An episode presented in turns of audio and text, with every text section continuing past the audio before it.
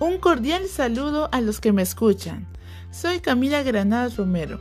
Hoy vamos a hablar sobre el tercer militarismo.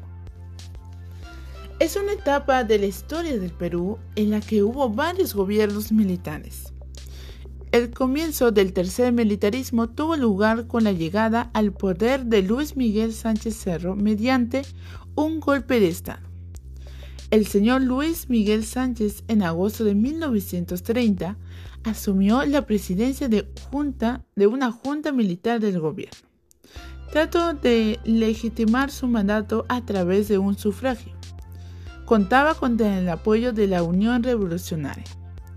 Fue un gobierno autoritario que no respetaba los derechos de las personas. Solo era apoyado por su grupo social. Hubo rechazo del pueblo indígena por la ley de la conscripción vial. Trabajo obligatorio de los varones de entre 10 a 60 años durante una semana al año. Después de mucho tiempo, falleció porque fue asesinado.